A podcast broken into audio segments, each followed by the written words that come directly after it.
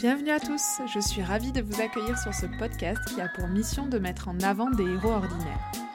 Les personnes que vous allez entendre ont décidé de se battre chaque instant dans un quotidien bouleversé par une maladie, un accident, un handicap ou une épreuve qui a chamboulé leur vie. Je m'appelle Pauline, je suis sensible depuis toujours aux histoires et parcours de vie atypiques et j'ai décidé qu'il était temps de mettre à profit mon accent chantant pour faire ce que j'aime le plus au monde partager et échanger avec des personnes remarquables et inspirantes. J'espère que ces témoignages vous aideront à mieux vivre vos petits et grands pépins. Aujourd'hui, je suis ravie de vous faire découvrir le témoignage inédit de Béatrice. Pour la petite histoire, j'ai rencontré Béatrice lors de la remise du premier prix que j'ai reçu pour le podcast en septembre dernier, et j'ai de suite accroché à sa personnalité incroyable.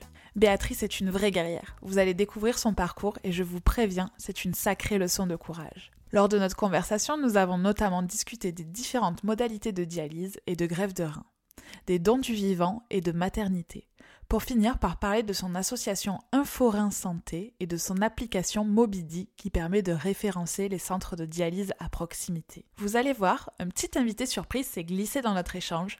J'espère que ça ne dérangera pas trop votre écoute.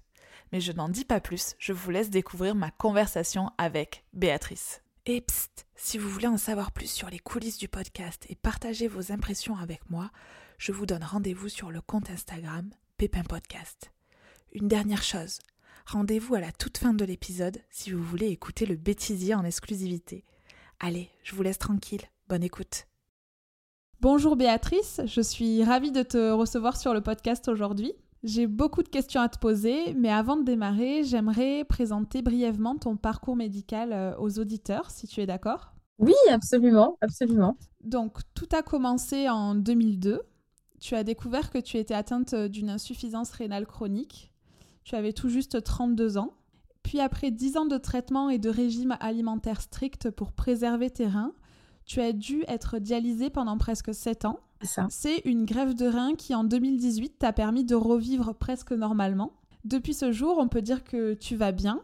En tout cas, tu vas mieux puisque tu as eu assez d'énergie et euh, euh, assez d'énergie pour euh, créer l'association Inforin Santé en 2019, puis en 2020 l'application Mobidi dont on va parler tout à l'heure. Oui, c'est ça.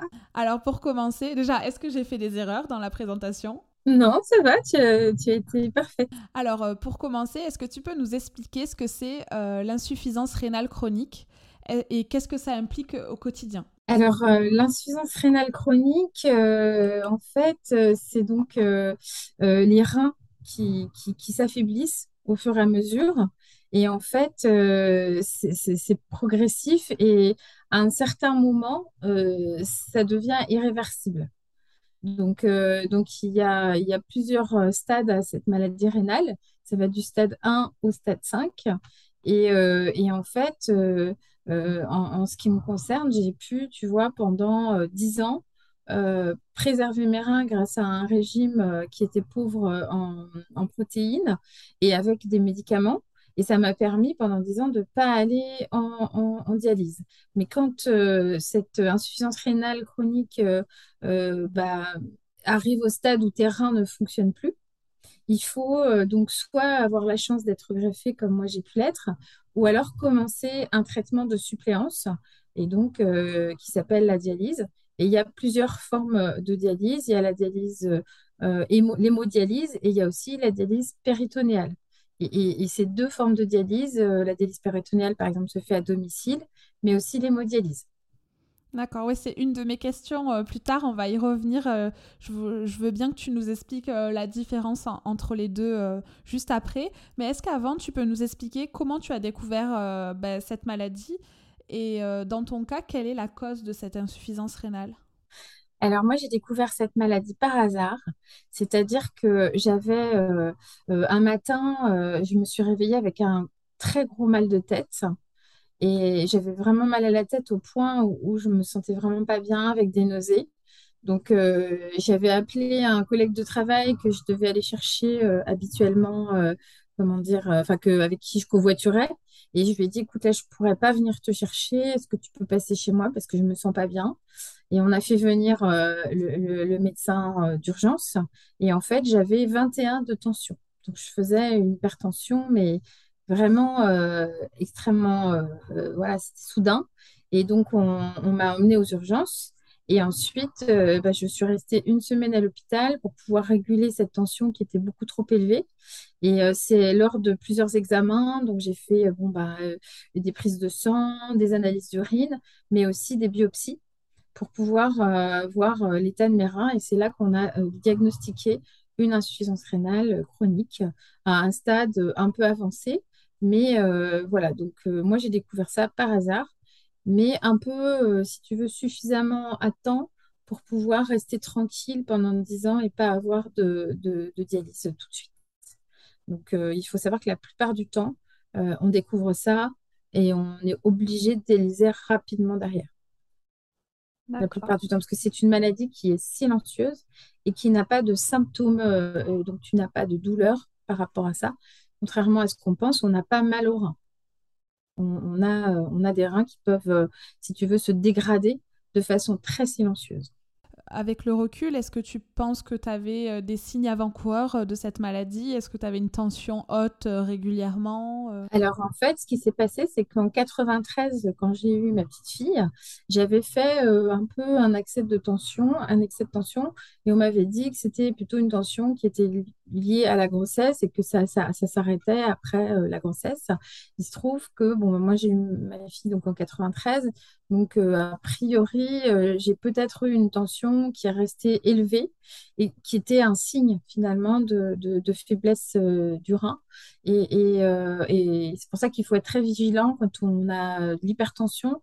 Il faut vraiment pouvoir la surveiller et qu'elle soit régulée assez rapidement pour ne pour pas justement soit aggraver éventuellement une dégénérescence des reins ou soit déjà l'hypertension, c'est un signe assez fort qu'il y a quelque chose qui se dégrade dans ton corps. En tout cas, il y a quelque chose qui ne va pas.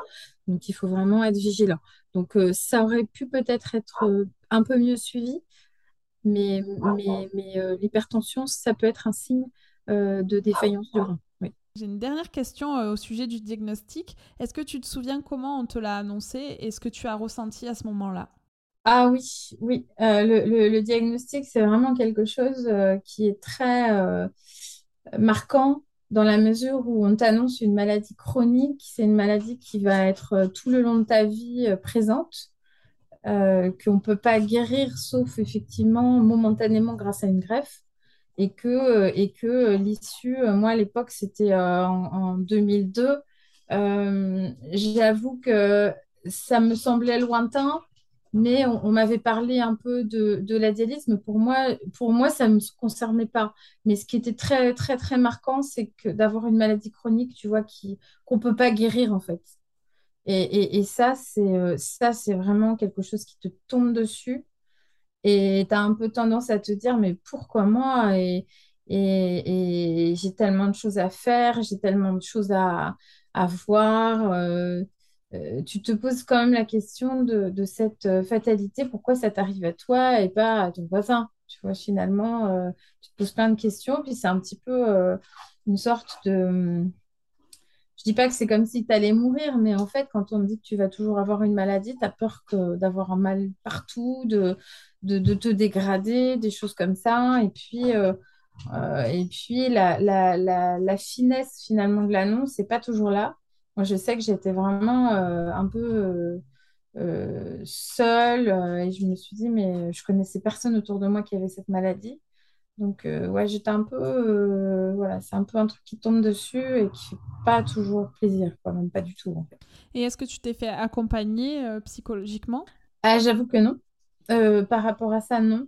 Euh, en tout cas, à ce moment-là, euh, en 2002, j'ai plus eu envie finalement de, d'être, de, de, croquer la vie à pleines dents en me disant, ben voilà, ok, j'ai une maladie, mais à l'époque, j'aimais beaucoup danser, donc je fais beaucoup de danse.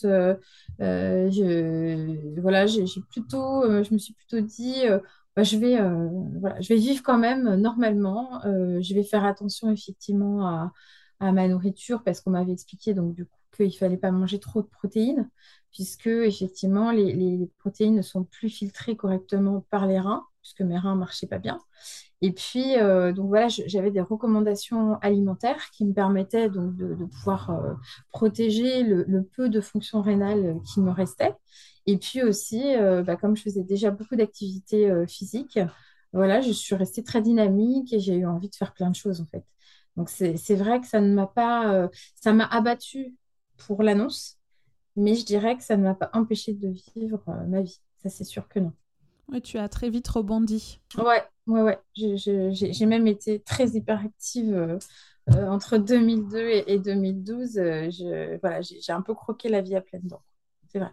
Comme on l'a évoqué plus tôt, en 2012, l'état de terrain se dégrade. Tu es donc obligé d'aller en dialyse et de prévoir une grève de rein. Est-ce que tu peux nous expliquer en quelques mots ce qu'est la dialyse? Alors, je dirais que là, pour le coup, l'annonce de, l'issue de la dialyse, c'est-à-dire qu'on m'a annoncé au début de l'année, tu vois, début de l'année 2012, on m'a dit, oulala, là là, euh, bientôt va falloir aller en dialyse. Alors là, pour le coup, c'était euh, un deuxième euh, pavé qui te tombe dessus, puisque la dialyse, c'est quand même trois fois quatre heures de traitement toutes les semaines, ça ne s'arrête pas. Et, et, en fait, c'est très invasif. Hein. Tu es, branché à une machine pendant 4 heures euh, et, on te filtre donc le sang pour enlever toutes les toxines que le rein ne peut plus filtrer.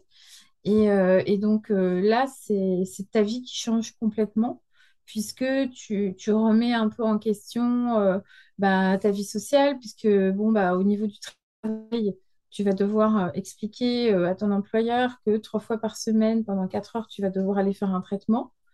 Donc ça, c'est un peu c'est un peu difficile. Euh, il y, a, une partie un peu de déni au début où tu te dis, bah non, en fait, euh, ouais, ça va bien se passer. Euh, et puis, en fait, c'est assez difficile finalement d'intégrer trois fois quatre heures de traitement dans ta vie quotidienne. Après, tu as, ta famille. Moi, à l'époque, bon, bah, j'étais une maman seule, maman solo. Donc, donc, il fallait quand même que je continue à travailler. Pour moi, c'était vital et que en plus euh, bah, je puisse euh, bah, être euh, au plus près de ma fille qui était adolescente à l'époque. Et donc du coup il fallait que je puisse quand même assurer ma vie de maman. Et puis en même temps bah, voilà j'étais j'avais j'avais besoin aussi de vivre aussi. Donc j'ai les sorties les copains les copines j'avais besoin de, de, vivre aussi. Et, et aussi bah, j'étais euh, j'étais euh, au niveau de la vie de couple. Moi, j'étais pas forcément, euh, comment dire, à l'époque dans une relation entre guillemets stable. Donc, bah, c'est un peu, voilà, la difficulté aussi de rencontrer quelqu'un qui va t'accepter avec ta maladie. Donc, donc l'annonce de la dialyse et puis l'entrée en dialyse, c'est très, très compliqué. Et, et, en fait, c'est un parcours de, de, soins, la dialyse, où en fait, tu as beaucoup d'informations au début. Et, euh, finalement, tu dois digérer euh, bon, voilà, les 3 fois 4 heures. Euh, tu dois en plus ne plus boire autant puisque tu, as, tu dois moins boire donc de liquide. Tu, es obligé de faire attention. Il y a des, contraintes hydriques. Hein. Tu dois, je crois que c'est à peu près 700 à 800 millilitres de d'eau par jour. Et puis de l'eau, il y en a dans les fruits, il y en a dans les légumes, euh, il y en a dans, voilà, dans les aliments. Et puis, euh, et puis bon, ben voilà, déjà ça. Et puis, euh, puis le traitement, quoi.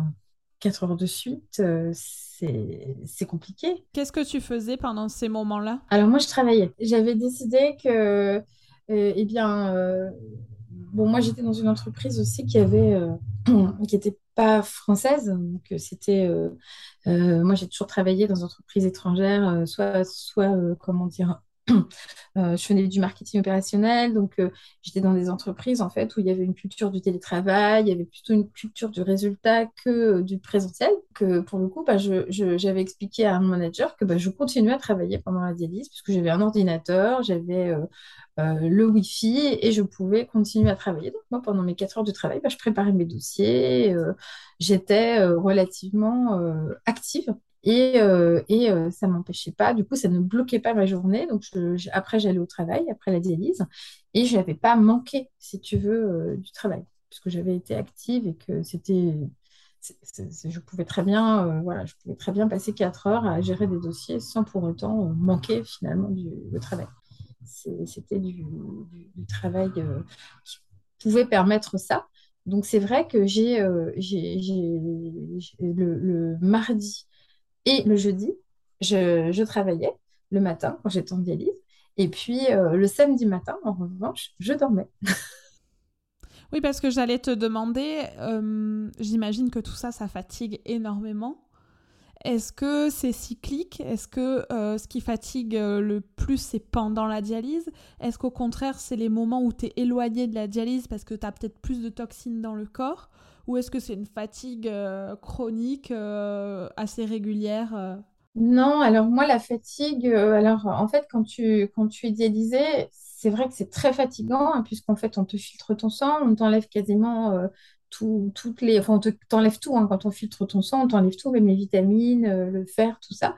Donc, euh, souvent, tu as des apports en fer. Tu peux avoir des apports en fer, tu peux avoir des compléments de, vitamines. Et moi, l'après-midi, quand je rentrais de la dialyse, souvent, ben, j'avais, parfois, tu as des crampes en fin de dialyse. Donc, si tu as des crampes et des baisses de tension en fin de dialyse, tu es très affaibli. Et donc, euh, moi, ça m'arrivait, tu vois, euh, entre midi et deux, tu vois, de prendre une petite pause, de m'allonger, les jambes en l'air, parce que j'avais euh, encore une tension basse. Et disons que l'après-midi de la dialyse, c'était difficile. J'étais contente de rentrer chez moi à la fin de la journée. Mais le lendemain, ça allait. C'est-à-dire qu'un jour sur deux, j'étais relativement normale. Donc, euh, alors après, c'est moi, hein, c'est pas tout le temps comme ça, puisqu'en fait, il faut savoir que chaque personne, en fait, va avoir euh, un ressenti différent, une douleur différente et une fatigue différente. Mais c'est vrai que c'est extrêmement fatigant et qu'au bout de quatre ans, bah, le rythme euh, des dialyses trois fois quatre heures tout en travaillant, ça m'a pesé. Donc, j'ai décidé de, faire de la dialyse à domicile. Et euh, j'ai cherché en fait une autre modalité. Je suis allée contacter un service dans un autre centre de dialyse qui faisait de la dialyse à domicile et qui m'a accompagnée sur cette modalité. J'ai fait une formation de deux mois pour pouvoir me dialyser quotidiennement à la maison. Et là, pour le coup, j'ai retrouvé un peu d'énergie puisqu'en fait, ça m'a permis de me dialyser, au lieu de me dialyser trois fois quatre heures, je dialysais deux heures par jour, six jours sur sept. Et, là, j'ai retrouvé euh, un peu de forme, un peu de, bien-être. Et, là, ça m'a vraiment changé, euh, changé euh, ma vie. J'ai plein de questions du coup. Est-ce que, bon, toi, c'était il y a quelques temps, mais est-ce qu'aujourd'hui, on donne le choix aux patients du, rythme des dialyses et de s'ils préfèrent faire la dialyse en centre ou à domicile? Alors aujourd'hui, oui, il y a, beaucoup de centres maintenant qui peuvent proposer la dialyse à domicile et la dialyse en centre. les, personnes, euh, les personnes peuvent avoir le choix. En revanche, tous les, centres de dialyse ne font pas euh, les deux modalités. Donc, euh, en fait, c'est très, ça dépend vraiment des régions, ça dépend des départements. Et en fait, moi, j'étais en région parisienne, donc j'ai pu avoir le choix, si tu veux, ce choix-là de passer de, la dialyse en centre à la dialyse à domicile. Mais c'est quand même rare. La plupart du temps, euh, on, fait avec ce qu'il y a dans notre région. Et, là, euh, je sais qu'il y, a des personnes qui, n'ont pas forcément eu la possibilité de, pouvoir choisir. Quand on habite dans une région où il n'y a pas de dialyse à domicile, on, fait de la dialyse en centre. Et, et, en fait, il y a à peu près la plupart des patients font de la dialyse dans un centre. Et aujourd'hui, la formation est toujours obligatoire pour le patient et elle dure deux mois? Euh, alors pour la dialyse, euh, l'hémodialyse quotidienne à domicile, c'est deux mois environ, oui. Et, par exemple, en, dialyse péritonéale, c'est un peu différent. La dialyse péritonéale, c'est euh, par le, via le péritoine, qui est une membrane naturelle qui se trouve autour du nombril. Et là, en fait, la dialyse, et tu as, on te met un cathéter en plus. Et en fait, si tu veux, par rapport à cette forme de dialyse-là, tu peux, euh, comment dire, euh, la faire chez toi. Et la formation est beaucoup plus courte. Puisque le, soin est moins invasif que, euh, que quand on fait de l'hémodialyse, où là, tu dois savoir te piquer, tu dois savoir régler ta machine, tu dois savoir euh, te dépiquer en urgence, par exemple, s'il y a un problème lors de ta, de ta séance. C'est un peu plus euh, technique au niveau de la dialyse, l'hémodialyse à domicile que sur la dialyse péritonéale, où oui, il y a des machines aussi. Euh, mais, euh, mais tu peux, euh, comment dire, c'est un peu plus simple, je dirais pas facile, c'est pas forcément le mot, mais la, la, formation est moins longue. Et il y a une des deux dialyses qui est plus rapide ou pas? Ou plus performante? Au niveau de la performance, c'est difficile de te dire, puisqu'en fait, ça, ça, dépend aussi, par exemple, même en dialyse en centre, tu peux avoir des personnes qui vont se dialyser 3 heures et d'autres qui vont être devoir besoin de se dialyser 5 heures. Hein. ça dépend vraiment de, de l'individu, besoin de filtration euh, dont tu as. Et donc, on appelle ça, il y a, y a, le poids sec, si tu veux, c'est le poids de la personne euh, sans avoir, euh, si tu veux, qui, qui, aura un sang bien épuré. Et ce poids sec, c'est une référence qui va permettre, si tu veux, à chaque fois que la personne se rend dans son centre de dialyse, de, de voir le poids idéal qu'on va devoir atteindre, si tu veux, à chaque fois qu'on fait une dialyse, et puis qui va devoir être comparé, si tu veux, au poids quand tu arrives en centre. Tu vas avoir mangé beaucoup, tu peux beaucoup bu d'eau. Donc là, quand tu, n'es pas dialysé, tu accumules en fait euh, du liquide et, des toxines dans ton sang. Et donc du coup, là, ton, comment dire, on calcule, si tu veux, en fonction du poids auquel tu arrives en dialyse, combien on va devoir te reprendre euh, d'eau. Et, donc voilà. Donc si tu veux, c'est ça, c'est vraiment individuellement, c'est ça dépend. En revanche, la, dialyse euh, à domicile, il y a beaucoup de patients qui vont dire, au regard de la dialyse en centre, qui vont dire qu'ils se sentent un peu mieux. Parce que si tu veux, tu es dialysé de façon plus fréquente.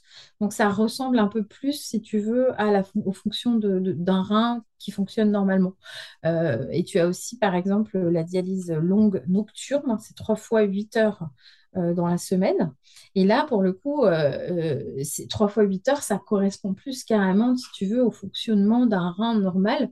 Du coup, l'état de la personne et s'en voit évidemment bien meilleur. l'état de santé. Donc c'est vrai que toutes ces formes de dialyse-là, elles sont absolument, euh, enfin celles qui sont euh, la dialyse nocturne ou la dialyse quotidienne euh, à domicile, elles sont comparables, si tu veux, au niveau des bons résultats de, l'état de la personne. En revanche, elles ne sont pas toujours possibles. Mais il y a effectivement des, dialyses qui sont plus douces que d'autres, ça c'est sûr. Et tout ce qui concerne la formation, le prêt du matériel pour la dialyse à domicile, tout ça c'est quelque chose qui est remboursé ou pas, ou il faut investir personnellement de l'argent? Alors, la prise en charge sur l'insuffisance rénale en France, elle est évidemment prise en charge à 100%. C'est-à-dire que quand tu es en dialyse à domicile, on te prête euh, la machine pour te dialyser, on te livre les consommables. Donc, euh, aujourd'hui, c'est vraiment bien pris en charge. Donc, euh, donc la personne, elle va pas. moi, je, n'ai jamais eu à, débourser un centime pour mon soin. Bon, on peut dire que c'est bien. On, râle quand c'est pas bien, mais on peut dire aussi quand c'est bien. oui, bien sûr. Non, mais c'est, on a, on a beaucoup de chance en France parce que dans, certains pays, par exemple euh, en Côte d'Ivoire, euh, c'est pas, pas pareil. Si tu veux, euh, déjà il y a, y a encore moins de place. Il n'y a pas beaucoup de place dans les centres de dialyse. la dialyse à domicile n'est pas toujours déployée, voire même pas du tout. Et, effectivement, euh, pour certaines personnes euh, qui n'ont pas pu avoir une place dans un centre public, elles doivent payer leurs soins dans un centre privé. Ça, c'est en Afrique. Et après, dans d'autres pays aussi, hein, on connaît tous euh, les États-Unis, l'Angleterre. il y a des tas de pays où les soins ne sont pas toujours pris à 100% et, qui peuvent coûter effectivement quand, malheureusement la, maladie arrive vers, toi. Ça, peut être aussi un gouffre financier. On, va continuer le, ton parcours euh, médical. Donc en, 2018, tu as été greffé euh, euh, de deux reins ou d'un rein? En fait, on, te rajoute un rein. Donc on te laisse les tiens Moi, on m'a laissé les miens. On m'a laissé les miens. alors c'est pas le cas, pareil, c'est pas le cas pour tout le monde. Il y a des, des patients malheureusement qui ont des reins avec des infections ou qui ont, où on doit en fait, là on appelle ça une néphrectomie, enlever le, le rein qui va pas bien. Euh, moi, en fait, j'ai donc deux reins qui vont pas bien du tout, qui fonctionnent mm. pas du tout. Donc, oui, moi, on m'a rajouté un rein. Donc, en fait, on, te, on te met un rein dans la, comment dire, dans la, on m'a mis un rein dans la fosse iliaque. Je sais pas si tu vois où c'est, c'est devant. Et, et donc, j'ai un rein devant. D'accord. Et donc, ma question de, de débutante en insuffisance rénale chronique, c'est est-ce que quand on apprend qu'on a cette maladie, on sait qu'on va forcément être greffé un jour euh, Évidemment, euh, la greffe, c'est quelque chose qu'on attend toutes et toutes. Euh, mais malheureusement, toutes les personnes ne peuvent pas être greffées parce que tu as des gens, par exemple, qui sont hyper immunisés. Ça veut dire qu'ils vont avoir une réponse de rejet systématique sur un corps étranger parce qu'ils sont trop, trop, trop, immunisés. Et que là, à ce moment-là, ces personnes-là, on va dire qu'elles vont devoir soit attendre très très longtemps pour avoir un rein qui correspond exactement euh, à leur euh, profil, euh, génétique, mais pas forcément. Et, que, parfois, tu peux ne pas être greffé du tout. Donc, on n'est pas toujours sûr d'avoir un rein. Puis l'attente, en fait, peut être longue, comme elle peut être très courte. Donc, ça, c'est en fonction de ton patrimoine génétique. Il y a plein de, facteurs qui font que tu vas peut-être être appelé plus vite ou moins vite. Et puis en France, tu vois, dans les centres de greffe, tu as des moyennes d'attente qui sont, euh, qui sont en fonction des régions aussi. Puisque toutes les, toutes tous les centres de greffe ne sont pas préleveurs de reins. Donc en gros, euh, euh, les centres où, il y a des prélèvements de, reins, qui, enfin des centres de greffe qui prélèvent, elles ont, ils ont plus de facilité à greffer aussi. Donc toi, dans ton cas, quand tu as commencé la dialyse, ton médecin t'a inscrit sur une liste et à partir de ce moment-là, euh, tu ne sais absolument pas à quel moment euh, tu vas être greffé. En fait, euh, à Paris, par exemple, moi j'avais une moyenne de 3 ans. D'accord. Donc, si tu veux, moi j'ai attendu 7 ans quand même. Donc voilà. Mais, mais en fait, ça veut dire que le jour où tu es inscrit sur la greffe, sur, sur la liste de greffe, bah, évidemment, tu es content tu reçois ton papier en disant oui, vous êtes sur la liste de greffe, et puis tu espères effectivement tout le temps. Au début, moi, les premières années, euh, j'espérais vraiment euh, être, euh, appelée très très vite. Mais en fait, au bout de trois ans, je, me suis dit, je me suis inquiétée, j'ai demandé, je suis allée voir mon centre de greffe, j'ai dit, mais, mais c'est quand mon tour? je me suis dit, mais c'est quand mon tour et, là, on m'a expliqué qu'en fait, euh, bon, bah, euh, ça dépend effectivement de ton patrimoine génétique, ça dépend de ton groupe sanguin, ça dépend euh, aussi voilà, du nombre de, greffons disponibles, ça dépend de plein, plein de choses que tu ne maîtrises pas. Donc, c'est vrai qu'il faut être très, très patient. Et puis, et puis en fait, tu, tu, sais pas, c'est vraiment, il y, y, a un logiciel hein, qui s'appelle le logiciel Cristal en fait, dans lequel finalement tu es inscrit. Tous les, tous les, toutes les données de, des, personnes en attente et toutes les données des, donneurs aussi, des greffons qui sont disponibles, sont mis dans ce, dans ce système informatique et ça permet de matcher. C'est un petit peu comme, euh, comme euh, une, euh, comment dire, une application de rencontre. Une application de rencontre. et c'est bah, voilà, le meilleur patrimoine génétique, euh, enfin le meilleur euh, profil de greffon euh, va rencontrer ton profil, qui va avoir ton profil, va te rencontrer. Et donc à ce moment-là, quand ça match, bah, on t'appelle.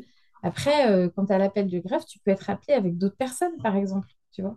Après, il y a aussi le don du vivant. Oui, ça, j'allais te demander. Est-ce que quand, quand tu as été ajouté sur la liste, est-ce que tu as aussi fait le tour dans ta tête de ton entourage et tu t'es dit, tiens, telle ou telle personne, peut-être qu'on pourrait... Comment ça se passe en fait à ce niveau-là? Bah, en fait, euh, si tu veux, euh, moi, quand euh, on, on, a on m'a annoncé que j'allais aller en greffe, bon, bah, à l'époque, tu vois, j'étais très active, je partais en voyage et tout ça. Et puis, à l'époque, j'avais un ami avec lequel je travaillais dans une galerie d'art. Et, euh, et, il ne supportait pas. Il m'a dit, euh, c'est un copain, tu vois. Et à l'époque, euh, il m'a dit, mais c'est fou, tu vas devoir aller faire un traitement trois, heures par semaine, trois, trois, fois quatre heures. Et je lui dis, bah oui, tu vois, j'essayais de me persuader que finalement, j'allais pouvoir le faire. Et lui, il m'a proposé, en fait, de me donner un rein. Donc, donc si tu veux, ça, je me suis dit, waouh, c'est dingue. Et, et en fait, et eh ben, c'est très long ce parcours de, don du vivant. Euh, nous, moi, donc, j'ai commencé la greffe au mois de juin. La, dialyse, tu veux dire? La dialyse, excuse-moi, la dialyse. j'ai commencé la dialyse au mois de juin 2012. Et en fait, euh, en juin 2013, on était encore euh, dans le parcours de, de don du vivant, tu vois, un an après. Et euh, il avait encore des examens à faire.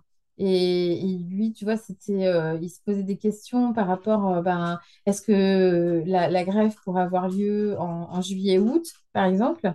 Et, euh, euh, à l'époque, on, on nous avait dit, ben non, en juillet-août, il n'y a pas de grève, quoi. Puisque, en fait, comme tu fais un don du vivant, en fait, tu peux programmer. Et en fait, ils évitent de programmer en juin et en août parce qu'il n'y a pas forcément assez d'équipes médicales présentes euh, tout en même temps. Et une greffe, un don du vivant, il faut deux équipes. Il faut une équipe pour le, pour prélever le rein, donc une équipe euh, donc, chirurgicale et une équipe de, comment dire, euh, aussi de... euh, ah, ça y est, j'ai oublié. Euh, une- une équipe de réanimation. Donc, une équipe chirurgicale, une équipe de réanimation. Et pareil pour la personne qui va être greffée. Donc, ça fait beaucoup de personnes. Et en fait, euh, donc c'est pour ça que c'est bien la greffe, euh, si tu veux, euh, en don du vivant, parce que ça te permet d'organiser tout ça. C'est comme un chef d'orchestre, tu dois pouvoir tout organiser pour que tout se passe bien. Et, et en fait, bon, bah, alors c'est pas que ça hein, qui a fait que cette greffe n'a pas pu, ce don du vivant n'a pas pu arriver. Moi aussi, j'ai réfléchi tout ce temps, en fait, en me disant, bah, c'est un ami qui va me donner un rein. Euh, cet ami, il est papa, il a une compagne, il a des enfants. Et si euh, un jour ça se passait pas bien pour lui, tu vois, et je me suis dit, ben en fait, euh, est-ce que j'ai envie de porter ce poids de responsabilité, même si c'est un super cadeau, même si c'est hyper touchant? Et en fait, euh, ce temps qui est pris justement pour faire euh, tous tous les examens nécessaires, parce qu'en fait, les personnes qui vont donner un rein, on leur fait des tas d'examens pour être sûr que ce don ne va pas, si tu veux, dégrader leur santé et qu'ils sont surtout en très bonne santé. Mais ça veut dire qu'il était compatible alors? Euh, oui, oui, D'accord. J'imagine que c'est un des premiers tests qui est fait. Exactement. On te fait un test de compatibilité avant d'aller euh, effectivement faire toutes ces démarches euh, et tout ça. Mais surtout, on s'assure que cette personne est en très bonne santé et que le don d'un rein, comme je t'ai dit au début, on peut vivre avec un seul rein. Donc, euh, ne, va pas mettre en péril la qualité de, de sa vie future. Donc, mais moi, dans ma tête, ça me perturbait quand même, tu vois. C'est vrai qu'une greffe entre amis, ça me, ça me pose plus question qu'une greffe, euh, par exemple, dans la C'est famille. pas pareil, mais c'est justement euh, autorisé. Et, et, et c'est quelque chose, euh, c'est quelque chose qui est effectivement, mais qui est justement surveillé parce que, enfin, surveillé, il y, a des précautions qui, qui se sont prises, puisque par exemple, tu dois passer devant un comité, tu dois passer devant le juge, tu dois passer devant des psychologues pour pouvoir être sûr, euh, si tu veux, déjà que tu es prêt à faire ce don, et puis surtout que, qu'il n'y a pas de lien, si tu veux, qui sont malsains entre le donneur. euh, et, euh, et, et la personne qui sera greffée et, et que euh, il n'y a pas, tu vois, il n'y a pas de pression psychologique euh, qui, qui, qui est exercée sur un, un ami, par exemple, pour donner un rein, ou même si c'est un couple non marié, tu vois, il y a Ou financière. une financière exactement, parce que le don euh, en fait d'organes en France, il est anonyme et gratuit.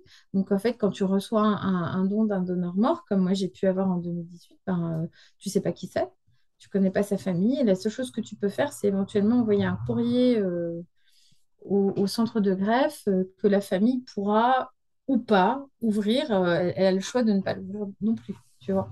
Donc c'est très réglementé en France et ça évite, si tu veux, euh, les dérives qui peuvent, euh, qui peuvent comment dire, survenir dans certaines conditions, hein, puisque c'est très délicat, comme tu l'as dit, éthiquement, ça peut, ça peut poser des, problèmes. Ouais, c'est une question assez délicate. Donc, dans ton cas, c'est une greffe d'une personne qui est décédée. Comment s'est passé le après, physiquement, mais aussi psychologiquement, et euh, quel est ton quotidien euh, depuis cette greffe? Et comment tu vis en, en... Je sais pas si voilà, tu t'es questionné à ce sujet-là, mais euh, est-ce que tu penses parfois à la personne bah, qui t'a donné ce rein? Que- quelle est ta vision des choses à, à ce propos? Alors, moi, pour être complètement honnête, évidemment que je remercie la personne qui, qui m'a fait ce don et, tous les jours en étant euh, déjà heureuse de vivre et, en vivant, euh, entre guillemets, ma vie à, à 100%. Mais euh, je, je, je, je vais être honnête, j'y pense très peu, tu vois. puisque finalement, le fait d'avoir donné la vie et de vivre déjà, c'est super, tu vois, de, de, de faire ce don. Moi, j'aimerais, tu vois, pouvoir à, mon, décès euh, faire ce don aussi. Tu vois, je, dirais que euh, on, devrait tous pouvoir, euh, et c'est le cas d'ailleurs aujourd'hui, hein, dans la loi, euh, on est tous donneurs, à moins de l'avoir euh, signifié dans une liste de refus. Tu vois, c'est, c'est, euh, c'est, et, moi, je trouve qu'on devrait tous avoir cette conscience que quand on est mort, on n'est pas vraiment mort, puisqu'on peut continuer à, à, donner la vie en étant donneur d'organes. Et, moi, je suis heureuse d'avoir reçu ce don. Pour moi, c'est vraiment une vie, une transformation incroyable. Euh, l'opération en elle-même, euh, je, je l'ai même pas, euh, comment dire, euh, j'ai pas eu de séquelles, tu vois, je, n'ai pas de douleur, tu vois, de l'opération. Pour moi, ce qui a été le plus compliqué, c'est les, cinq jours euh, de traitement. c'est en fait quand tu, ressors donc de réanimation, tu as un traitement assez fort d'anti-rejet, justement, pour pouvoir justement passer cette étape de ce corps étranger qui arrive à l'intérieur de toi et on te donne euh, des immunoglobulines, enfin bon, et ça, tu vois, tu as une perf de chaque côté, tu as beaucoup, beaucoup de, passages de, de produits euh, dans ton, dans ton corps. Et moi, c'est là que ça a été le plus dur, parce que c'était, euh, j'avais des réactions, euh, je vomissais, j'étais très mal par rapport à, la, la puissance, si tu veux, de ce traitement post-opératoire. Et, et au fur et à mesure, en fait, on t'enlève des choses.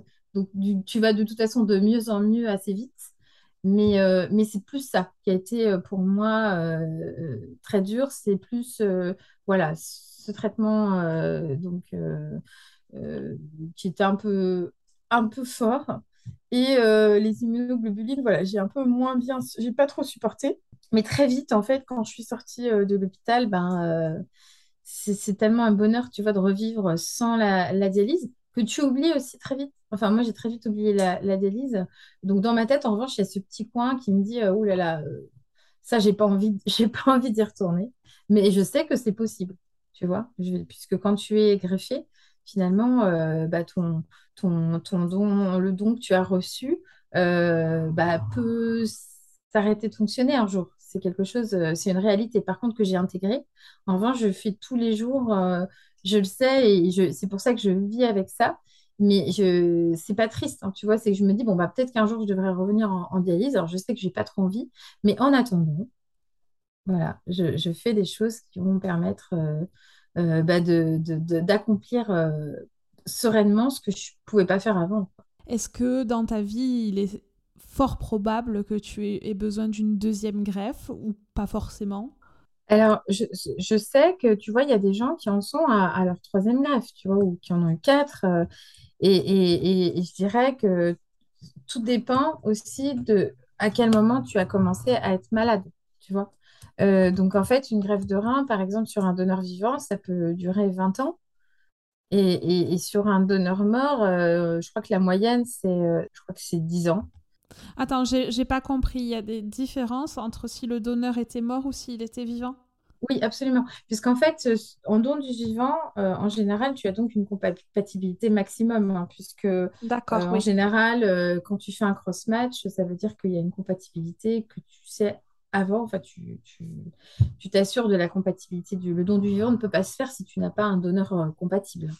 Donc, euh, il faut trouver un donneur compatible pour pouvoir faire une greffe du vivant. Alors, ça peut être plus ou moins compatible. Je pense qu'il doit y avoir aussi des, des, comment dire, des pronostics de succès sur ce, sur ce don du vivant. Mais je pense qu'ils ne s'engagent pas sur un don du vivant euh, où ils savent que ça va rater. Mais en fait, tu sais jamais si ça va rater ou pas finalement. hein. C'est, aussi la réaction du greffon peut ne pas fonctionner si tu veux quand on, te le greffe. euh, Le greffon, il peut ne pas fonctionner. hein. C'est vraiment euh, euh, quand tu as un don d'organe, tu as un traitement immunosuppresseur après. Donc, ça veut dire que c'est un traitement que tu dois prendre à vie pour être sûr que cet organe ne sera pas rejeté par l'organisme de la pe- personne. Parce que même si tu as pris des précautions euh, pour que la compatibilité soit, bonne, euh, il faut entretenir euh, le fait que c'est quand même un, don, un corps étranger. Et donc, les immunosuppresseurs permettent d'éviter les, rejets. Et est-ce que à cause de ces immunosuppresseurs, tu as tendance à être plus malade, plus souvent malade, pardon, que la moyenne? Alors, moi, euh, j'ai pas vraiment eu de problème, euh, voire pas du tout, puisque je n'ai pas de d'effet, euh, comment dire, indésirable. Mais euh, ça peut arriver, je pense. Et, dans ces cas-là, effectivement, il, faut, le dire, faut, enfin, tu le sais très vite et c'est ton médecin qui va t'accompagner là-dedans, voire changer ton traitement si tu as des effets indésirables. Mais moi, personnellement, je n'en ai pas eu. Donc, je suis plutôt dans un traitement qui me convient. Après, ce qu'il faut faire attention, c'est que par exemple, tu peux avoir euh, des... Tu, fasses attention, par exemple, euh, à bien te protéger du soleil, puisqu'en fait, euh, moi, je mets toujours de l'indice 50, puisqu'en revanche, les immunosuppresseurs euh, et les anti-rejets peuvent être, euh, sont très sensibles à tout ce qui est lumière. Enfin, je veux dire, tu peux avoir un cancer de la peau, donc il faut se protéger, mettre un chapeau. Donc ça, c'est vraiment des précautions à prendre. Et puis aussi, il faut faire attention au sucre et au sel puisque tu prends des traitements qui peuvent induire un, diabète. Tu vois, un diabète induit, parce que c'est des traitements, les traitements qu'on te donne peuvent avoir des, des conséquences là. J'aimerais revenir un petit peu en arrière parce que là j'ai une question qui m'est euh, venue. Est-ce que, enfin, j'imagine que tu te souviens du jour où on t'a appelé pour te dire qu'il y avait un greffon de disponible. Est-ce que bah, tu peux euh, nous raconter un petit peu comment ça s'est passé et ce que tu as ressenti à ce moment-là? Alors, euh, en fait, euh, quand on m'a appelée, euh, j'étais j'étais au supermarché en bas de chez moi. J'étais, tu sais, c'était, comment dire, un truc de fou, quoi. C'est... J'étais euh, voilà, euh, en train de faire mes courses et puis, euh, voilà, j'allais manger avec mon copain qui devait venir manger avec moi et tout ça. Donc, j'étais avec mon petit panier, j'achetais des trucs et une fois arrivée à la caisse, je reçois un coup de fil et c'était un coup de fil inconnu. Et moi, j'ai tendance à, quand, tu attends un appel de greffe, tu as tendance à jamais éteindre ton téléphone. c'est quelque chose, tu réponds à tous les coups de fil. Et donc, du coup, euh, je réponds. Et là, c'était un médecin qui, qui me disait, bah, Madame Embark, j'ai un rein pour vous. Et Comme là, euh, ça. et voilà, il est pour vous celui-là. Genre, euh, et je dis, là, je fais, C'est vrai. Et, et en fait, tu es dans un petit nuage parce que là, euh, le caissier et tout ça, tu lui dis, Oh, on m'appelle pour un don d'organe. Tu vois, genre, euh, personne ne comprend rien. Mais toi, tu es sur ton petit nuage. euh, donc, j'étais comme ça. J'avais mon téléphone, j'ai payé mes courses, je suis partie. En plus, en sortant donc, euh, du magasin, bah, il y avait mon copain qui était là.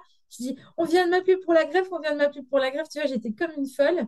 Et, pendant, en fait, je crois que pendant une journée, j'ai jamais, j'ai pas décollé parce que je n'arrivais pas à réaliser. Et en fait, euh, le médecin donc m'a donné, euh, il devait être 8 heures et, il m'a dit, il dit bah, vous venez à l'hôpital à 11 heures. Donc, t'as juste le temps de faire ta valise, tu manges même pas, t'as plus faim, tu Ah oui, vois. euh. c'est de suite. Ah bah, en fait, là, pour moi, il m'a dit il fallait que je vienne de suite. Et en fait, il se trouve que, hum, enfin, dans les 3 heures, hein, je, je suis il était huit neuf heures, euh, je suis arrivée à 11 heures. Et en fait, ils te refont des tests. Pendant la nuit, j'ai eu plein de tests. Tu as, un espèce de, de, de pavé comme ça, de, de tube euh, qui te prélève. Et euh, ils te refont plein de tests. Et puis, et en fait, j'ai quand même dormi toute la nuit. Et en fait, c'est le lendemain soir qu'on m'a qu'on m'a greffé, puisque j'attendais finalement, euh, quand il m'a appelé, le, le rein euh, n'était pas prélevé sur la personne. C'était une personne qui était en respiration, tu sais, avec, euh, sur un respirateur, je ne sais pas comment on appelle ça, mais euh, qui était encore euh, en assistance respiratoire et qui n'avait pas été débranché. Et tu sais pas du tout euh, dans quelle ville c'était. Je ne sais rien. Je ne sais rien. Je sais qu'il y a des patients qui réussissent à regarder les dossiers euh, sur les chariots et tout ça pour avoir des infos. Moi, je n'ai aucune information. Je ne sais pas si c'est un homme ou si c'est une femme. Je ne sais pas dans quelle ville. Je pense que la personne était dans Paris, puisqu'en fait, ils, attendaient un organe de l'autre côté de Paris, apparemment. Et, que le lendemain matin, en tout cas, enfin, après, je te dis ça, mais je ne sais pas qui c'était. Et, c'est pour ça que je te dis, moi, tous les jours, je remercie la personne parce que je suis là, je n'ai pas à faire un, traitement de substitution, je vis ma vie normalement. Mais, c'était magique, en fait. Tu vois, tu, tu décolles pas jusqu'à pendant peut-être toute une journée. Et, le moment où j'ai su que c'était bon, c'est le moment où, on m'a descendu au bloc. à je sais pas quelle heure le soir et, et que là j'étais sur le bloc et que euh, j'étais à moitié shootée puis que j'avais un, un- une personne qui me disait ouais voilà on a reçu le greffon regardez il est bien et tout. Je voyais rien du tout quoi. J'ai on m'a mis le truc euh, pour m'endormir. Après j'ai suis tombée euh, voilà je me suis réveillée on- avec quelqu'un qui me disait que tout s'était bien passé. Et voilà c'était le bonheur intégral. Mais euh, mais jusque là voilà j'ai vécu ça comme un, un- une sorte de rêve en fait. Du mal à- en fait, j'avais du mal à réaliser. Et, et j'ai réalisé vraiment le jour où il était dans moi, quoi. Encore le lendemain, quand euh, j'ai vu que c'était dans, mon- dans mon corps. Et c'est quoi le premier truc que tu as fait euh, en sortant de l'hôpital? Oh, le premier truc que j'ai fait, euh, c'est compliqué parce que je suis rentrée chez moi. Est-ce que tu t'es dit, là, ça y est, je suis greffée, plus de dialyse, euh, je sais pas, moi, je, je mange euh, ça, ou je fais un voyage, ou je... Non, malheureusement, je, justement, j'avais fait plein de plans là-dessus euh, et rien ne s'est passé comme je voulais. Puisqu'en fait, ce qui s'est passé, c'est que quand, euh, j'ai été greffée, j'avais acheté une maison. J'avais acheté une maison, euh, je venais de me faire virer de mon job. Et, et si tu veux, bon, bah, du coup, la greffe, ça a tout effacé au niveau de ce qui s'était passé à mon travail. Et, parce que c'était un travail que j'aimais beaucoup, avec des collègues que j'aimais beaucoup, mais la boîte, en fait, elle était en train de péricliter. Et c'est vrai que c'était la fin, entre guillemets, c'était au bout de sept ans, c'était la fin d'une période de ma vie. Et, euh, et cette maison, c'était un petit peu l'espoir de pouvoir euh, bah, voir de- des choses nouvelles. J'avais changé de ville puisque je, je voulais habiter en... Enfin, je voulais pas forcément habiter en Normandie, mais tout s'est fait un peu de façon... euh, voilà, quand tu arrêtes un travail, bah, du coup, euh, tu fais des choix et ta vie, elle est en train de se transformer. Plus une greffe, ça se transforme encore plus. Et j'ai été en formation, en reconversion euh, dans une, dans un master. Donc, si tu veux, je me suis concentrée sur cette formation, en fait. Et, euh, et, et- et ça m'a permis euh, déjà d'avoir un objectif, puisque euh, la chose à laquelle je pense quand je pense à ma, greffe, souvent, c'est euh, le retour euh, en formation avec mes, les élèves avec qui j'étais en cours en master, parce qu'ils m'ont dit, mais tu es transformée. C'est-à-dire que il paraît que la couleur de ma peau, mon visage avait repris, tu vois, une forme, la forme de- du visage de quelqu'un qui était en, bonne santé. Et, ça, c'est ce que je retiens, c'est qu'en fait, euh, le regard euh, de- de- des gens, euh, c'était, ah bah Béatrice, tu m'as l'air en meilleure forme, et puis la couleur de ton visage, tu es rayonnante. et ça, pour moi, c'était vraiment incroyable. Et, et, et- et cette, ce but de faire cette formation, je devais écrire un mémoire. Et en fait, j'ai écrit un mémoire sur, bah, sur ma pathologie, en fait.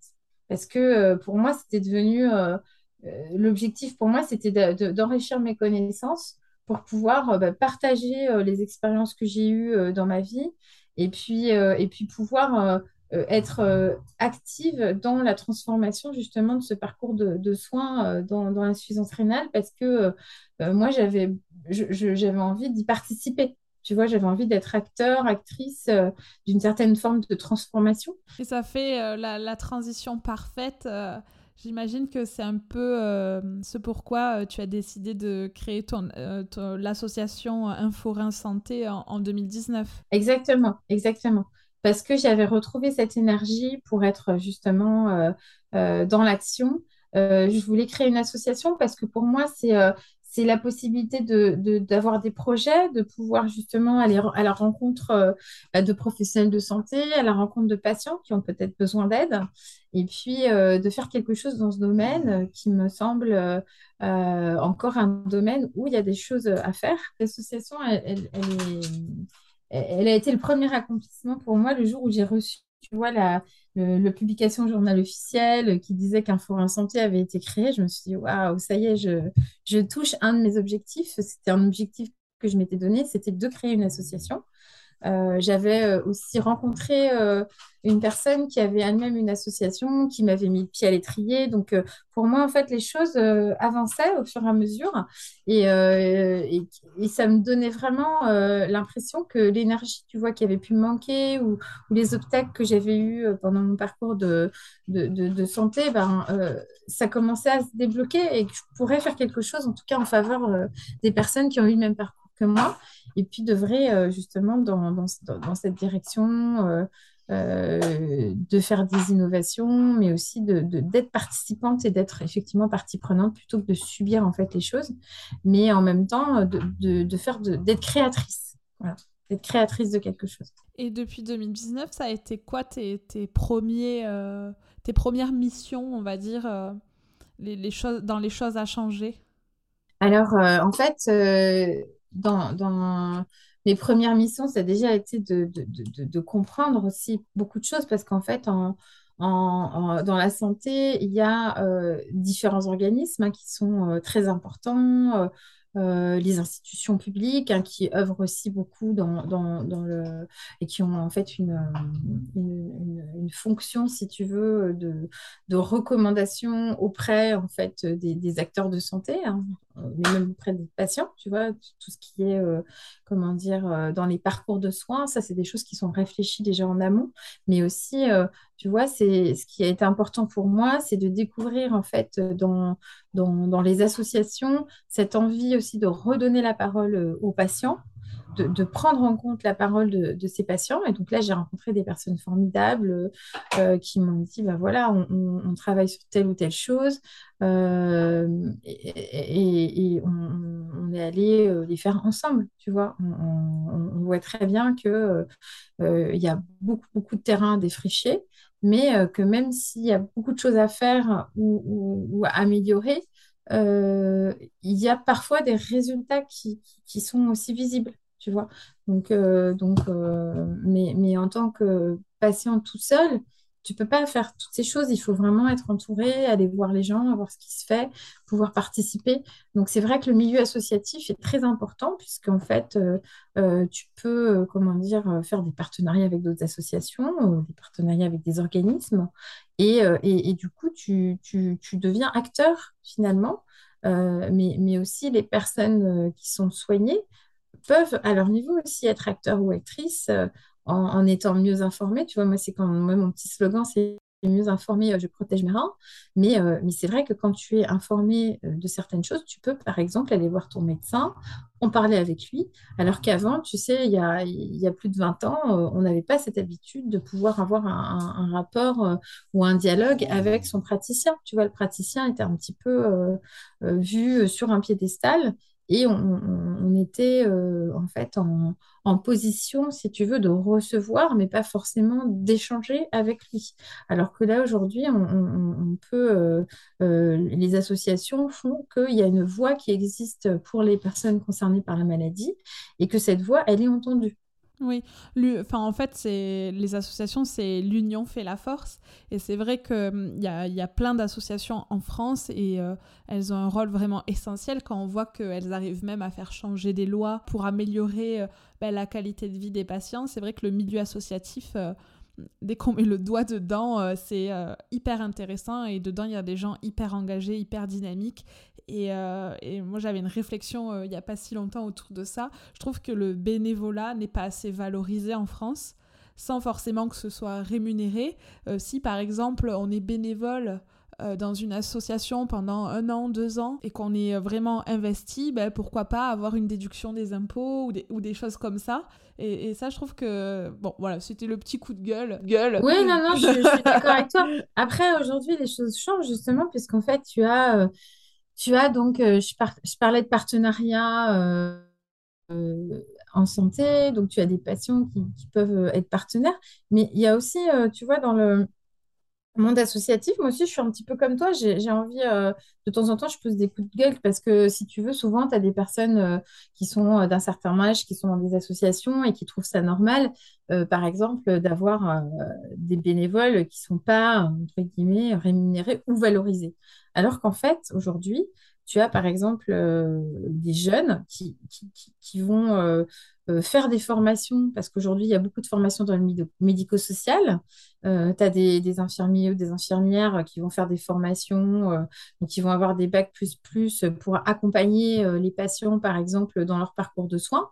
Et il se trouve que parfois, ces soignants sont aussi des malades et que euh, en tant que malade, euh, tu peux aussi euh, avoir un rôle à jouer auprès des équipes soignantes, tu peux avoir un rôle à jouer auprès de la construction de nouveaux projets qui peuvent améliorer la santé, et que ce rôle-là n'est pas toujours un rôle de bénévole. Hein. Quand tu fais, tu sais, l'éducation thérapeutique, par exemple, il y a des, des, masters en éducation thérapeutique, tu as des, gens qui font des, des, doctorats sur le sujet de l'éducation thérapeutique, et et, pour autant, euh, ces personnes-là euh, peuvent aussi être des patients.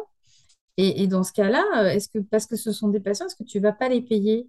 Donc, euh, pour moi, il y a, vraiment quelque chose qui se construit justement aujourd'hui, et c'est très fort, puisqu'on voit dans des, dans des centres d'oncologie, par exemple, on voit maintenant des patients partenaires qui peuvent être employés en CDD ou en CDI euh, sur des postes justement qui correspondent à euh, de l'accompagnement, par exemple, des patients ou dans, l'éducation thérapeutique, la création d'un parcours de projets qui sont liés à, ces sujets. Et, et, et, là, si tu veux, ça valorise un petit peu plus. Mais euh, je dirais qu'au sein d'associations, pour moi, je trouve que toutes ces personnes qui veulent effectivement s'engager, je trouve que c'est important quand il y a un travail qui est fait par ces personnes, euh, de pouvoir le valoriser. Parce que la plupart des associations, si on regarde bien, que ce soit dans le domaine euh, de la santé, dans le domaine du handicap, dans le domaine, par exemple, de la jeunesse, eh ben, parfois, elles prennent le relais de, certains établissements publics qui sont limités dans leurs actions tu vois. Donc, du coup, ce sont les associations sont, au, sein de, de, leur, euh, de leurs ressources bénévoles, elles ont euh, des, ce sont des professionnels pour moi. Tu vois, elles sont arrivées, euh, certaines associations, elles sont arrivées à tel point qu'elles sont aux côtés des institutions. maintenant, il y a des associations bah, dans le domaine du Rhin qui vont être des interlocuteurs privilégiés d'institutions de, publiques qui vont pouvoir, justement, comme tu dis. Elles ont une expertise euh, exactement. que d'autres n'ont pas. Mm. Exactement. Donc, ça, effectivement, pour moi, c'est important de le valoriser. Et, je trouve que euh, avant, tu vois, dans les associations, euh, c'était entendu que c'était des retraités. Comme les retraités, ben, ils ont une retraite. Bah, du coup, ils n'avaient pas besoin d'être payés. Aujourd'hui, c'est différent. Tu vas voir des gens qui veulent dès euh, leur euh, licence, dès leur euh, bac, être bénévole dans une association, pour moi, ça peut être un métier, tu vois. Ça, peut être un métier d'œuvrer pour le bien public. Donc, donc je trouve que oui, je suis d'accord avec toi et ton coup de gueule est tout à fait pertinent. Et c'est un peu ce que j'aimerais faire, euh, puisque euh, au, sein de, des associations, et, ben, on voit des, patients, on voit des, acteurs hein, qui ne sont pas forcément patients, parce qu'il y a aussi des gens qui ne sont pas euh, touchés par la maladie, qui sont dans ces, associations, qui ont des rôles extrêmement importants et qui devraient effectivement être beaucoup plus valorisés, notamment, pourquoi pas, avec un salaire. Donc, c'est clair. On arrive euh, aux questions de la fin, mais juste avant, est-ce que euh, tu veux bien nous parler euh, de l'application Mobidi que tu as créée en 2020 Oui, bien sûr. Bah, écoute, Mobidi, c'est donc une, application et une plateforme qui encourage la mobilité des personnes concernées par la dialyse. Et en fait, euh, dans Mobidi, l'idée, c'était euh, qu'on a du mal aujourd'hui euh, à, trouver de l'information sur les centres de dialyse. On doit faire taper 10 ou 15 fois sur Google le nom de la ville en mettant centre de dialyse pour pouvoir le chercher. et donc, du coup, l'idée, c'était de rassembler au même endroit toutes les informations pour pouvoir donc se déplacer facilement en dialyse pour euh, rendre euh, bah, justement cette liberté et cette mobilité qui est perdue quand on rentre euh, en soins de dialyse. Donc, on a pensé, nous, à une, déjà, il y avait un moteur de recherche qui permet de, rechercher le centre de dialyse le plus proche de là où tu veux partir en vacances. Là, actuellement, c'est dans une région. Donc, si tu tapes une région et tu tapes un type de soin avec Mobility, tu vas trouver en fait les centres qui correspondent à, ton type de soin. Et, l'idée aussi, c'était de trouver, aujourd'hui, on travaille sur une partie beaucoup plus professionnelle, un logiciel professionnel qui va permettre de faciliter en fait les échanges entre les parties prenantes, c'est-à-dire les centres dans lesquels les gens ont l'habitude d'aller et les centres dans lesquels ils veulent aller. Parce qu'aujourd'hui, on, sait qu'il y a un temps administratif qui est important, qui est consacré euh, par les centres, alors un temps qu'ils n'ont pas toujours, justement, pour accueillir euh, ces personnes. Et, le Covid, par exemple, euh, après le Covid, on va dire que, les centres de dialyse euh, ont beaucoup souffert, hein, puisque maintenant il y a un manque de personnel euh, et il y a certains centres qui ont dû fermer, tu vois, leur, place de vacances, alors qu'avant ils recevaient des gens. Donc, donc il y a un gros travail à faire sur, si tu veux, la transformation aussi numérique de, de, ces établissements qui ont besoin, si tu veux, d'avoir des outils qui leur permettent de communiquer entre eux. Euh, donc, l'idée de Mobility, c'est ça aussi. Donc, il y a un projet de recherche actuellement euh, qui est fait avec euh, l'Agence de la biomédecine sur, en fait, les, les trajectoires des personnes en dialyse. Donc là, on a accès aux données du réseau RHIN, qui sont des données qui sont anonymes. Hein. On n'a pas le nom des patients, on ne sait pas qui sont des patients. Donc, c'est vraiment des données anonymisées. Mais ça va nous permettre, tu vois, d'identifier les types de mobilité tu vois, si une personne va d'un point à un autre et retourne dans son centre de dialyse, mais pour justement euh, améliorer euh, notre solution mobilité, qu'elle soit plus proche, si tu veux, de la réalité aujourd'hui de la mobilité en France, puisqu'on n'a pas vraiment l'état de la mobilité en France. Le projet de recherche va pouvoir répondre à cette question. Et, euh, donc voilà, donc pour moi, c'est n'est pas facile finalement, de, en étant une femme, en étant une, ancienne patiente, toujours une patiente, hein, parce que je suis toujours en, greffe, mais je veux dire par là que euh, c'est pas évident de porter un projet qui a quand même un, fort, euh, comment dire, euh, intérêt pour moi plus social, disons économique et social, puisqu'en fait, on va permettre, si tu veux, de rapprocher les gens de l'endroit où ils veulent partir en vacances ou pourquoi pas de l'endroit où ils veulent être dialysés. Donc l'idée, c'est vraiment d'apporter une solution qui, qui, permettra de faciliter euh, bah, le besoin de, ces personnes, mais aussi euh, un besoin professionnel, puisque les centres de dialyse ont besoin, tu vois, d'avoir facilement euh, cette communication qui ne se fait pas aujourd'hui pour accepter une personne facilement avec son dossier, que ce soit sécurisé et qui puisse lui répondre aussi rapidement, puisque ce temps médical qui, qui, est souvent, comment dire, et ben, grignoter au profit d'un temps administratif, puisqu'on exige beaucoup des, centres de soins. Aujourd'hui, on exige beaucoup d'administratifs de leur part. Et nous, on veut vraiment essayer d'apporter une solution pour euh, redonner justement du temps médical pour que les personnes puissent être euh, ben, plus en capacité, tu vois, de, s'occuper des personnes en dialyse plutôt que de faire de l'administratif lourd. Et, voilà. Donc, donc, voilà. Donc ça, c'est vraiment un projet qui me tient à cœur. Euh, mais on a envie de le faire doucement avec les, centres de dialyse, donc les, les personnes euh, et, les personnes qui sont concernées par la dialyse. Donc on voudrait vraiment travailler dans le sens de la co-construction avec tous les acteurs. D'accord. Et euh, c'est une application ou un site internet et où est-ce que c'est disponible? Alors aujourd'hui, c'est une web app et donc c'est mobidi.org, M-O-B-Y-D-I.org.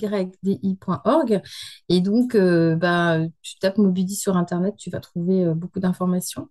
Et, euh, mais on est en train d'améliorer donc notre projet, en fait, de le transformer donc, euh, donc, de toute façon, je te tiendrai au courant. Euh, mais voilà, c'est mobidi.org, on trouve euh, le site. je mettrai le lien dans les notes de l'épisode. Et, et, et, je mettrai aussi ton contact, ce que tu veux, Facebook, LinkedIn ou adresse mail, pour les gens qui sont éventuellement intéressés bah, d'en savoir plus ou qui pourraient éventuellement t'aider sur ce projet.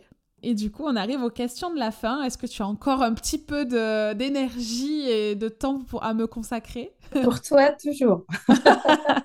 C'est gentil. Est-ce que tu as un livre, un podcast, un film ou une musique dont tu as envie de nous parler? La musique. Euh, alors là, c'est plus euh, pour mes camarades dialysés. Euh, je, je, trouve que Debussy est un artiste extrêmement, comment dire, reposant et, qui permet de rêver. Donc moi j'adore j'adore Debussy et, j'écoutais Clair de Lune qui est, vraiment super. Si les gens vont voir, je trouve que c'est vraiment chouette. Et, et, et, ça me, voilà, ça me permet de rêver, ça me permet d'entrer dans un univers complètement différent. au niveau de la lecture, moi j'ai des lectures assez éclectiques. Et, euh, et, si tu veux, euh, je lis, je lis un, livre de Bernie Bonvoisin en ce moment euh, qui parle des enfants en fait en Syrie. Donc c'est pas très drôle, mais mais mais j'ai trouvé, je trouvais qu'il avait une écriture extrêmement vivante. Et en fait, je, je, je c'est pas, comment dire, mais moi, ça me fait, euh, ça me, ça me, comment dire, euh, je, trouve que des livres en fait qui parlent sur, euh, sur, sur ces enfants qui sont malheureusement bah, touchés par la guerre. Hein. On, sait que pas loin de nous aussi, il y a une, guerre actuellement qui, qui, est en cours. Mais je trouve que c'est important, tu vois, de penser aux enfants justement euh, bah, dans la guerre, mais aussi, tu vois, dans, dans le futur de, ce monde dans lequel on est en train de vivre. Parce que, parce que voilà, l'avenir des enfants n'est pas toujours très rose. Hein. On parle d'écologie, euh, on parle de, respect de l'environnement, mais aussi de, soins. Hein, dans, le soin dans le soin, le soin ne va pas en s'améliorant toujours. Donc, je pense que voilà, je, vais, donner, le, titre du livre. Ça s'appelle La danse du chagrin. Moi, j'aime beaucoup la danse. Alors, c'est peut-être pour ça que j'ai été attirée par ce livre, parce que j'avoue que euh, on m'aurait dit que j'allais lire un, lire un livre sur les enfants euh, syriens. Bah, voilà, je ne sais pas. ça m'est pas venu comme ça. Mais par contre, Bernie Bonvoisin, c'est une belle surprise parce que c'est super bien écrit. Et euh, ça te fait rentrer dans un univers de réalité, mais, mais, mais tout, en, tout en voyageant et tout en, en étant confronté à une réalité euh, que les enfants euh, vivent actuellement. Et, voilà. D'accord, bah, hyper intéressant. Je ne connaissais aucun des deux, donc je vais aller me documenter de suite. Et en tous les cas, je mettrai tout ça dans les notes de l'épisode. Est-ce que tu as une citation ou un mantra qui te motive au quotidien? Alors, euh, oui, alors je vais te donner un mantra. Alors, je ne sais, pas si je vais bien le restituer, mais euh, en fait, c'est euh, je ne sais pas où je vais, mais je sais que je vais y aller en riant. Donc, c'est une, citation en fait qui est tirée de l'anglais, donc de, de Moby Dick. Et donc, c'est une citation que je donne parce que c'est un livre qui m'a beaucoup plu. Euh, et, c'est ce qui m'a inspiré en fait sur le nom de mon application. Et, euh, donc voilà. Donc euh, je ne sais pas où je vais, mais je sais que j'y vais en rien. Très joli. Est-ce qu'il y a un sujet dont on n'a pas parlé et que tu aimerais aborder? Oui, alors c'est c'est pas forcément un sujet super drôle, c'est la maternité. parce que moi, quand j'étais donc en insuffisance rénale, hein, avant d'être en dialyse, j'ai trouvé que j'avais pas été assez accompagnée enfin, j'avais pas trouvé en tout cas l'accompagnement nécessaire euh, pour, euh, pour euh, pouvoir en traverser cette étape. j'ai même entendu, bah non, mais voilà, c'est pas possible d'avoir un enfant quand on est insuffisant rénal. Et, et les choses ont bien changé. Donc, donc je trouve que les choses ont bien changé et que je pense qu'il faut vraiment, quand on est une femme, ne pas tirer un trait sur ces vies de femmes, justement, parce que moi, c'est ce qu'on m'avait demandé de faire, et vraiment de, rentrer dans un dialogue avec son, soignant, parce que, euh, parce que je, pense que c'est très important de, de, ne pas mettre de côté euh, cette envie, euh, alors c'est pas simplement la vie de femme, hein, c'est cette envie aussi de, de créer une famille avec un, conjoint ou, un compagnon. Donc, je trouve que c'est très important et je pense que dans l'insuffisance rénale, malheureusement, c'est un parcours qui est très difficile et notamment pour, pour pouvoir avoir des enfants, que qu'on soit un homme ou une femme. Et je pense que c'est des choses qu'il ne faut pas hésiter, des sujets qu'il ne faut pas hésiter à aborder euh, avec son médecin. Donc c'est possible d'avoir des enfants euh, quand on est en insuffisance rénale, mais il faut être surveillé euh, de près. Exactement, c'est un parcours de soins qui est effectivement, du coup, tu es prise en, compte comme une grossesse à risque, évidemment, mais, mais il ne faut pas hésiter à anticiper ce besoin, à en parler avant évidemment avant de qu'il soit trop tard, c'est-à-dire d'être enceinte et que ce soit pas forcément le bon moment ou dans les meilleures conditions. Et ça se prépare et c'est possible. D'accord. D'accord. Moi, c'est un sujet très important, je pense, pour, pour moi qui m'a beaucoup touchée. parce que bon, moi j'ai perdu un bébé à trois jours. Enfin, il était né et je l'ai perdu. il avait trois jours et pour moi, ça a été un vrai drame. Euh, mais, je pense que ça aurait pu euh, être évité avec un meilleur accompagnement gynécologique, un meilleur accompagnement psychologique, un meilleur accompagnement euh, de la famille quand le bébé, tu vois, est né prématuré et, que, le bébé décède après, tu vois. Je, je, pense que, je que c'est des choses qu'il faut, qu'il faut exprimer et, je pense qu'il ne faut pas rater, si tu veux, des, des, choses, parce que pour moi, la vie, euh, la vie pour moi, c'est la vie avec une famille. Euh, c'est la vie, c'est avoir des enfants, c'est pouvoir, euh, malgré justement les inconvénients de la santé ou, les, difficultés de ton parcours, tu as le droit d'avoir cette envie de créer un, foyer et ou une famille. Et donc, pour moi, c'est des choses à côté desquelles bah, il ne faut pas qu'on s'oublie en fait dans la maladie. Merci pour ce, pour ce partage. Euh, encore deux petites questions. Euh, j'aimerais savoir de quoi tu es le plus fier aujourd'hui. Moi, de ma fille. oh, tout le monde répond, tout le monde répond ça. non, parce qu'elle est magnifique, elle est gentille, elle est belle. Enfin bref, elle a tout pour elle. Ok, bon, elle est une petite dédicace à ta fille alors. Et qu'est-ce que l'on peut te souhaiter pour l'avenir? Ah ben, euh, moi je dirais une, réussite professionnelle, parce que je dirais que euh, même si j'estime aujourd'hui que je, maîtrise pas mal de choses, que j'ai eu la chance euh, voilà, de, faire beaucoup de choses, j'ai envie, tu vois, de, de construire quelque chose bah, qui me plaise, mais, mais qui, qui, soit, euh, qui, puisse servir à tous, tu vois. C'est vraiment, euh, alors que ce soit mon projet Mobidi ou un autre, hein, je veux dire par là que pour moi, mon, accomplissement, ce sera quand j'aurai pu partager quelque chose qui fonctionne avec le plus grand nombre de, d'autres personnes et j'espère avec des personnes qui sont dans un parcours de soins d'insuffisance rénale, tu vois, par exemple. Mais euh, j'aimerais voilà, réussir euh, à quelque chose qui fonctionne dans ce domaine-là.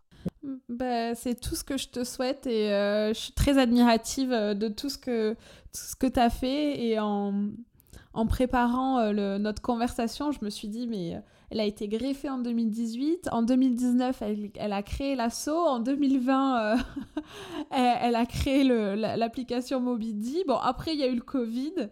Donc il me tarde de voir 2022, 2023, euh, les autres années. Mais en tout cas, tu as, une énergie folle, quoi. Donc, euh, donc je suis sûre que tu vas arriver euh, à, tous tes objectifs, c'est certain.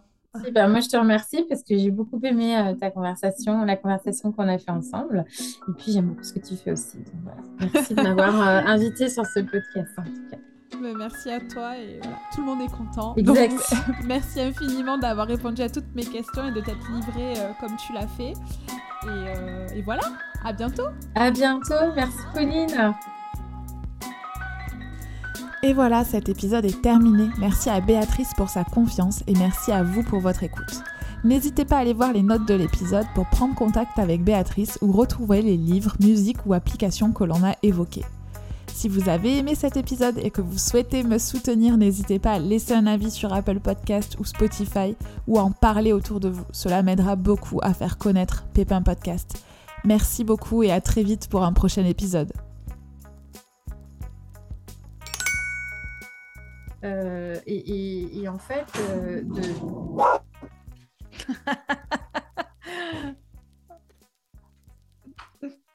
un petit bruit derrière. Non, mais je dirais que le podcast, euh, le... c'était pas juste avec Béatrice, c'était aussi avec son chien qui a participé euh, activement euh, à toutes les questions. Désolée. mais il a l'air de bien s'amuser en tout cas. Attends, bouge pas, je vais mettre la lumière moi aussi parce que c'est nuit. Attends, bouge pas. Hein.